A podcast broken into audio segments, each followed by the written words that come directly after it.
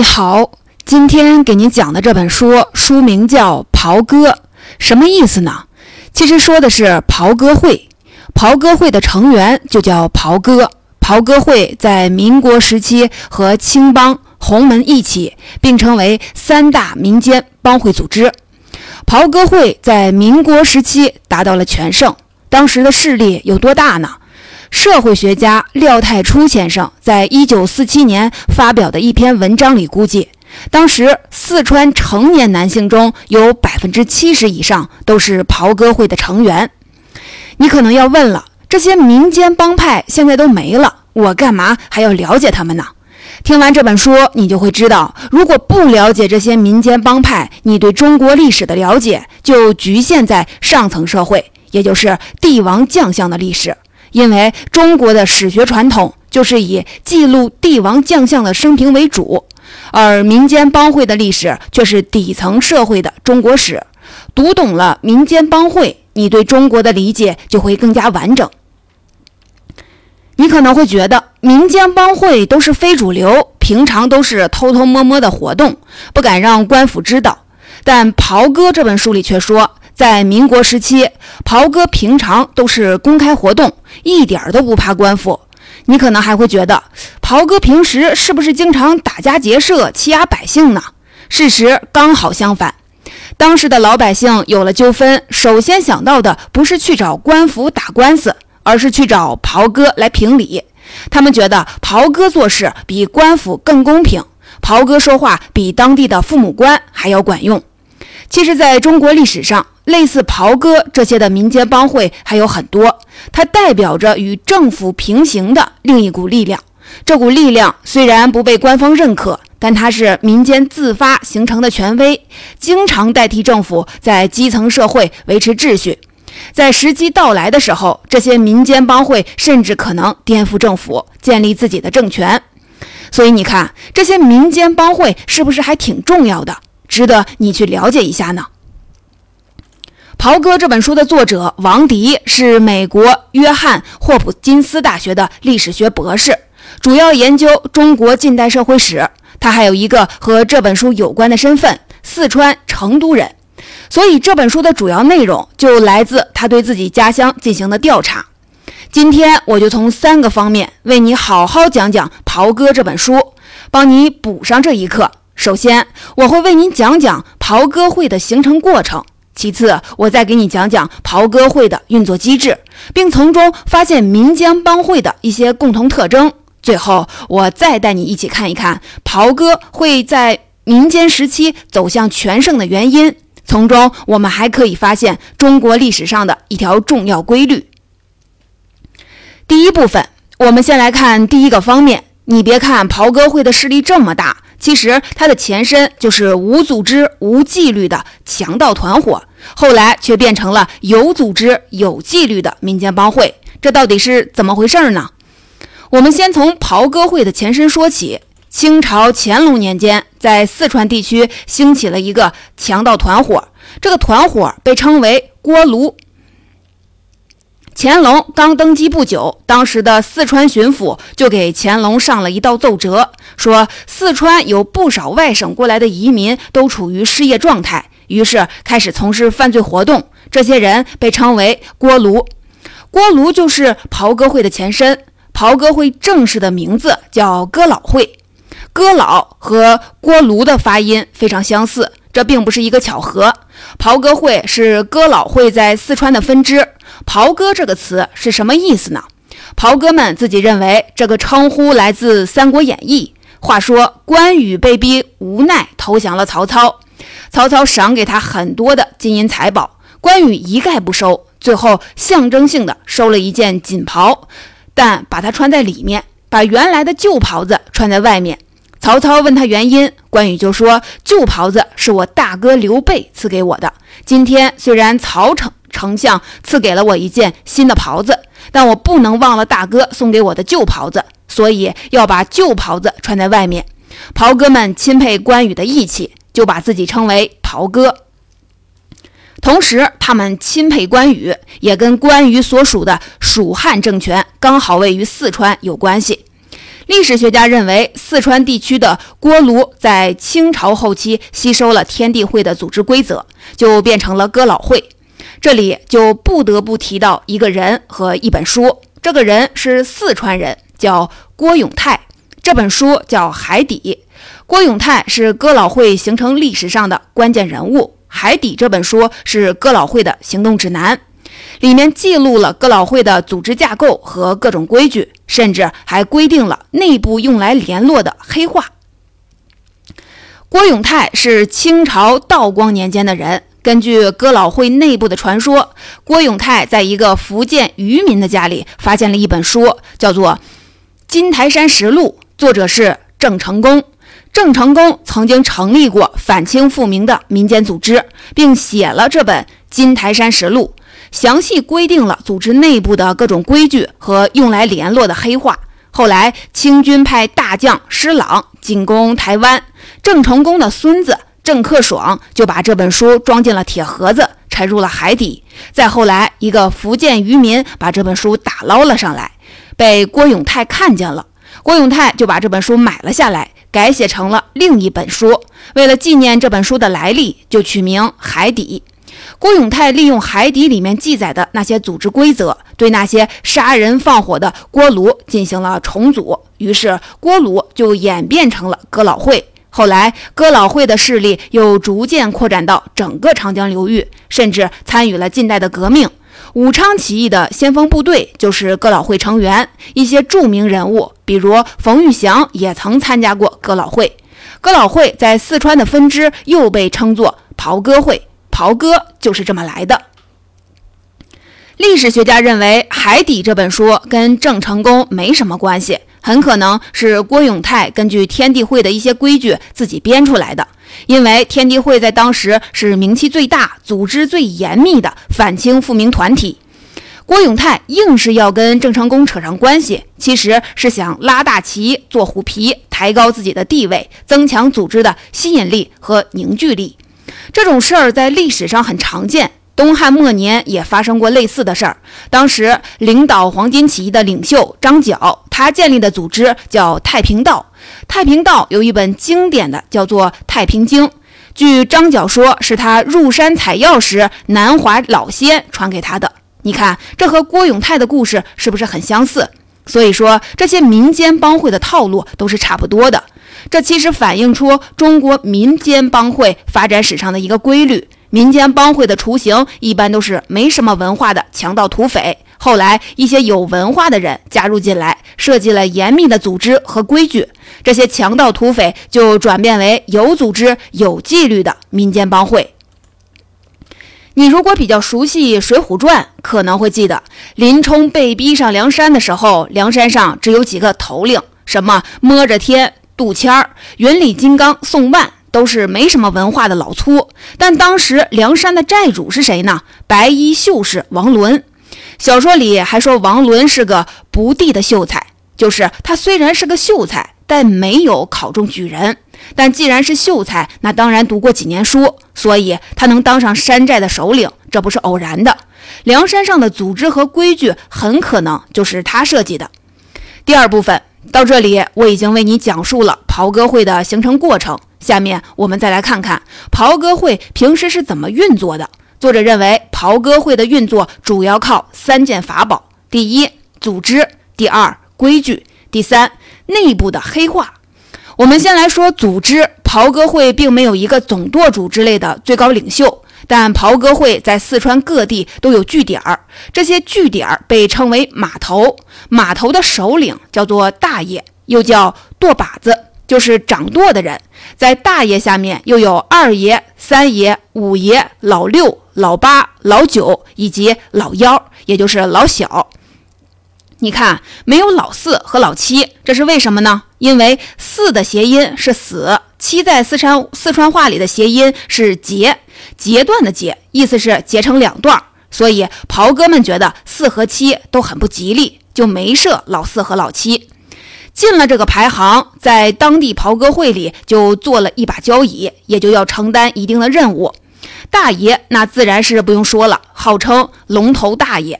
他是这个码头的大家长，对所有的事情都拥有最终的决定权。二爷一般是大家推举出来的最正直的人，所以有个绰号叫圣贤二爷。圣贤就是圣人和贤人的合称。不过二爷经常只是道德上的象征，没有什么实际的权利，所以这个圣贤又经常被说成是剩下的圣，清闲的闲，就是多余又不管事的人。三爷又叫当家三爷，负责人事和财务开支，权力很大。五爷又叫管事五爷，对负责掌管各种的礼仪活动，对外呢负责和江湖上的兄弟们搞好交情。五爷以下的头目主要就负责一些杂事儿了，比如打探各种消息或者照顾新入会的兄弟。你看，袍哥会内部等级严密，分工明确。不过要维持一个组织的正常运转，光靠这些是不够的，还需要严格的规矩。从入会开始就要讲规矩。一个人要想加入袍哥会，至少需要三名会员的支持：一名负责介绍，一名负责引进，还有一名负责保举，就是做他的担保人。新人的入会仪式一般在每年农历五月十三的单刀会上举行。所谓的单刀会，是指祭祀关羽的集会。五月十三是传说中关羽的生日。单刀会这个名称来自关羽单刀赴会的典故。关羽是大多数民间帮会供奉的守护神，袍哥会当然也不例外。新会员入会以后，就要严重的、严格的遵守规规范。袍哥会有十条规范，比如对父母要尽孝，对上级要忠诚，对长辈要尊重，对邻居要和睦，不能以大欺小，不能奸淫妇女等等。对于会员是否违规的调查是秘密进行的。到了袍哥会们开会的时候，管事儿五爷会宣布违规会员的名单，并对这些会员进行惩罚。惩罚的方式视违规的严重程度而定。如果情节比较严重，那可能要由大爷出面把他从袍哥会里除名。这个用黑话说叫挂黑牌儿。如果是特别严重的过失，比如出卖了会里的兄弟，那甚至要被处死。袍哥会里有一句黑话，叫“三刀六个眼，自己找点点”。三刀六个眼是说在身上捅上三刀，前面进，后面出，前后一共六个刀眼儿。自己找点点就是自杀。这两句话说的就是袍哥会处死会员的方式。袍哥会维持运转的第三件法宝就是各种黑话，又叫切口。黑话是所有民间帮会的共同特点。因为它发挥着重要的功能，既可以保守帮会的秘密，又可以辨别出帮会的同伙，还可以防止奸细混进来。你可能看过电影《智取威虎山》，那里面的台词“天王盖地虎，宝塔镇河妖”就是最著名的黑话。袍哥会内部也有这样的黑话，一些历史文献中记录了袍哥之间的对话，一般是一问一答。其中有一段问答是这样的：阁下从哪里来？从昆仑山来。到哪里去？到牧羊城去。牧羊城有多少街巷？有三十六条大街，七十二条小巷。你看是不是和智取威虎山里的桥段差不多？袍哥们一般在茶馆碰头，他们说黑话的时候，经常还要配上肢体语言，叫做摆茶碗阵，就是用茶碗摆出各种的阵势。怎么摆呢？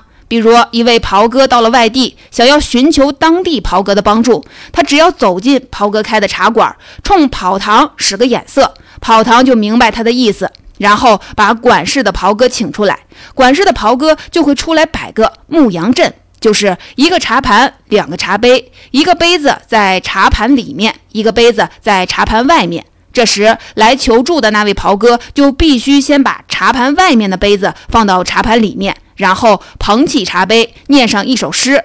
这诗是这样的：牧羊城里是乾坤，结义全凭一点红。今日义兄来拷问，莫把红缨当外人。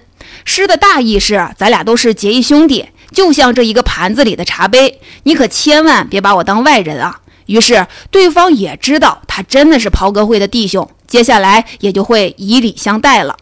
你看，袍哥会的运作主要就是依靠三个要素：严密的组织、严格的规矩，还。有神秘的黑化系统。成功的民间帮会其实都具备这三个要素。有了这三件法宝，袍哥会在清朝获得了稳定的发展。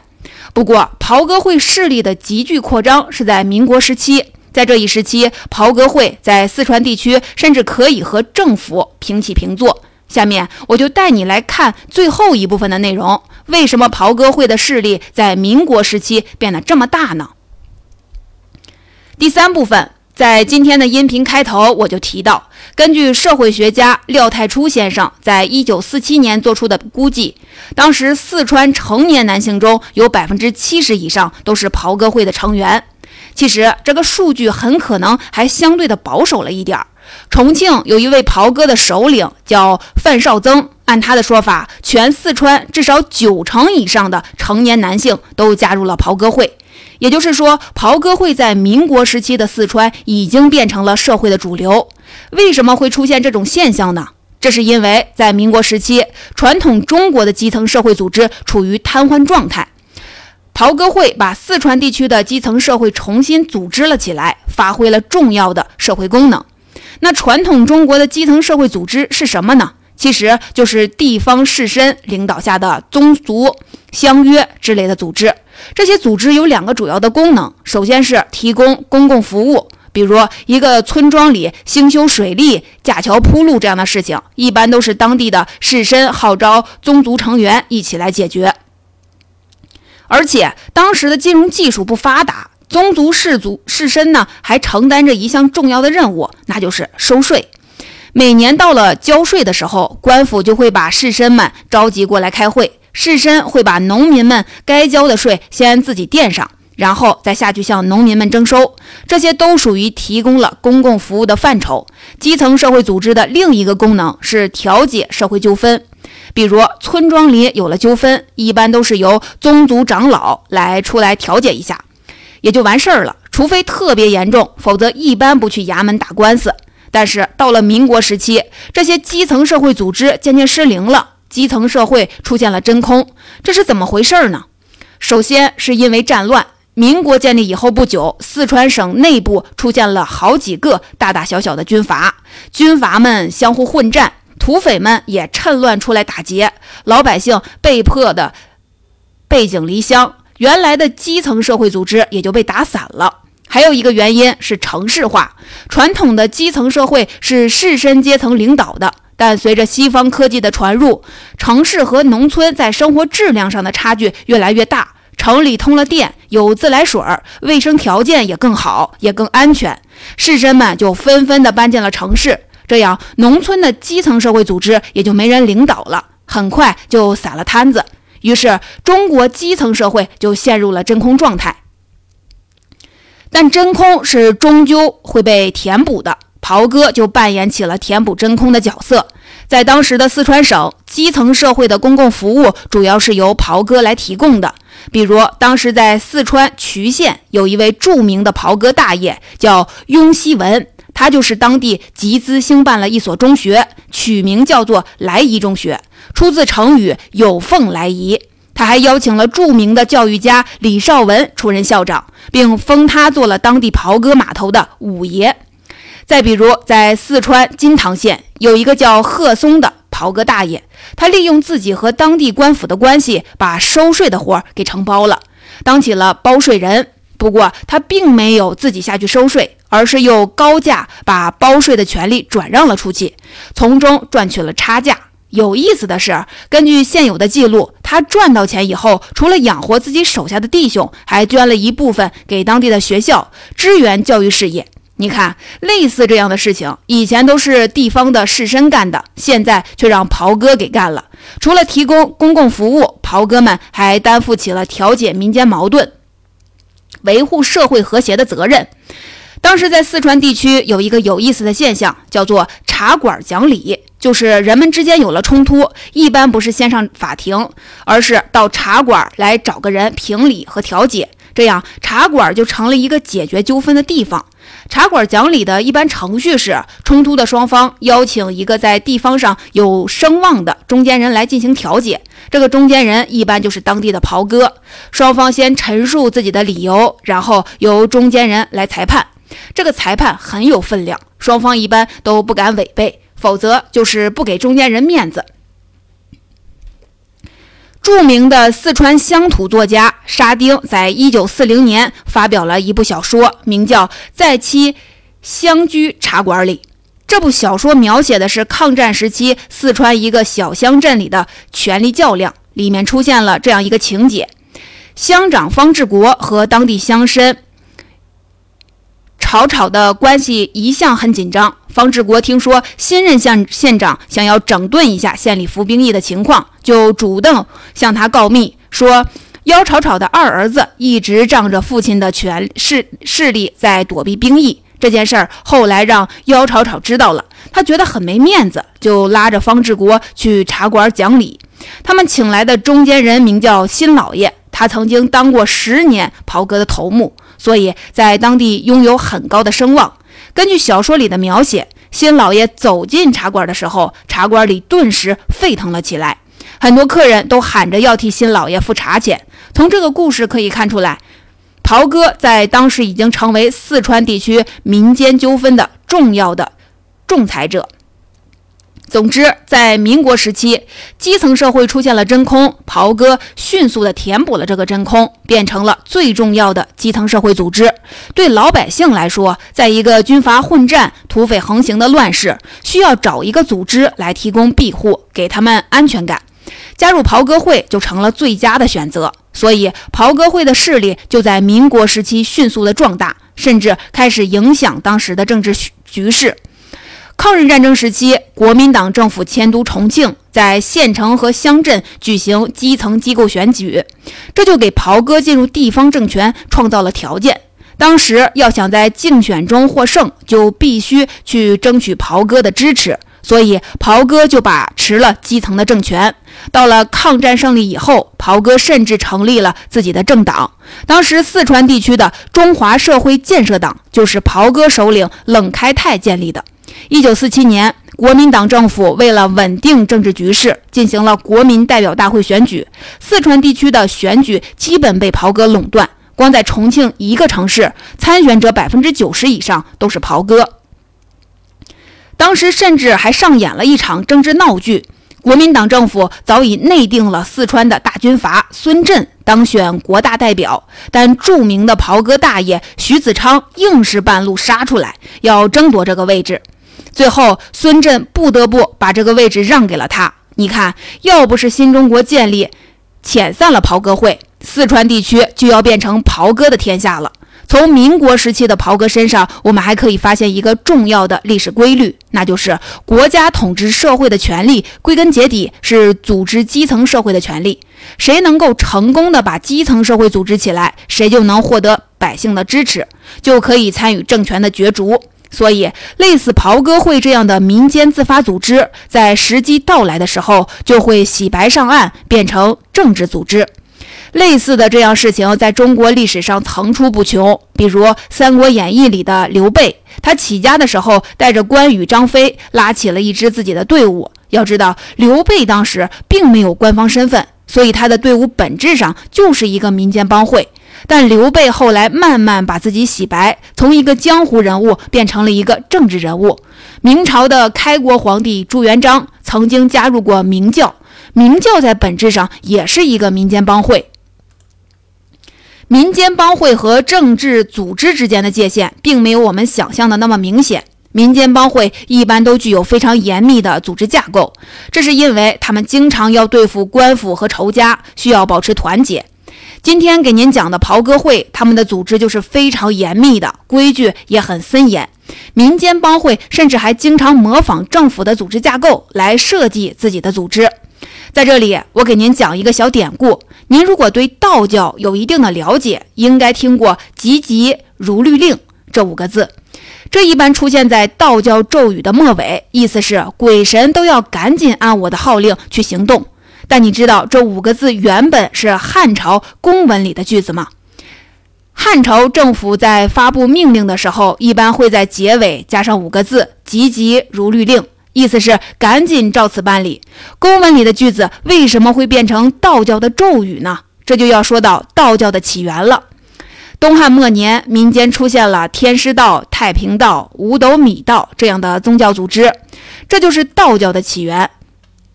所以，天师道的创立者张道陵被奉为道教的祖师，后世都叫他张天师。这些道教组织在本质上也是民间帮会，他们模仿汉朝政府的架构，设计了自己的组织结构，就连平时用的咒语也在模仿政府的公文。所以，急急如律令也就变成道教的咒语了。正因为民间帮会具有严密的组织，甚至有的帮会还在模仿政府的结构，所以当他们向政府组织过渡的时候，并没有太大的障碍。这时，帮会的领袖需要做的，主要是改变自己的思想，向政治人物学习说话的方式，方便自己参与政治活动。所以，朱元璋在建立政权以后，就迅速抛弃了明教的信仰，转而和儒家士大夫合作，并用儒家的程朱理学来打扮自己，因为儒家的语言才是真正的政治语言。那么，国家应该怎样维持组织基层社会的权利呢？有两种方法，一种是直接派遣官吏管理基层社会，这种方法成本太高，一般不用。传统中国的政府经常使用的方法是。和士绅阶层建立良好的合作关系，依靠士绅阶层来组织基层社会。那士绅和民间帮会的区别在哪里呢？区别就在于士绅和官府之间有共同的利益和共同的语言，他们都希望老百姓能够老实听话、按时交税，而且他们平常说的都是儒家的语言，相互之间容易沟通。但民间帮会和官府经常是对立的。最好的时候也只是相互独立，井水不犯河水。帮会和官府之间也没有共同语言，帮会说的那些黑话，政府是听不懂的。所以，国民党政府一直没法建立对国家的有效统治，根源就在于士绅阶层逐渐的瓦解，基层政权处于瘫痪的状态。袍哥会这样的组织也得以大行其道。新中国建立以后，重新建立了有效的基层政权，袍哥会也就失去了存在的意义。于是，逐渐地退出了历史的舞台。不过，袍哥会虽然在历史中消失了，但它还是在语言中留下了痕迹。比如，有一个词儿，你可能听说过，叫做“拜码头”，就是刚到某个地方，就要去拜访当地的老前辈，求他传授一些经验，或者争取他的支持。现在这个词不仅在四川、重庆地区很流行，其他地方的人也会用到。拜码头原来就是袍哥内部的黑话。前面提到，袍哥会在各地的联络点儿叫做码头，来这些据点拜访当地袍哥就叫做拜码头。这个词先是流行于整个西南地区，今天又变成了现代汉语的一个常见词汇。类似这样的词汇中，保留了对于袍哥会的历史记忆。总结，好的，《袍哥》这本书就为您讲到这里。下面总结一下今天的知识点。第一，袍哥会是哥老会在四川地区的分支。历史学家的主流观点认为，它很可能是四川的强盗团伙吸收了天地会的组织规则以后形成的民间帮会。文化人在这个过程中发挥了关键的作用。第二，袍哥会能够正常的运转，主要依靠了三个要素：一个是严密的组织架构，二是严格的规矩，三是内部的黑化系统。这三个要素也是许多民间帮会的共同特征。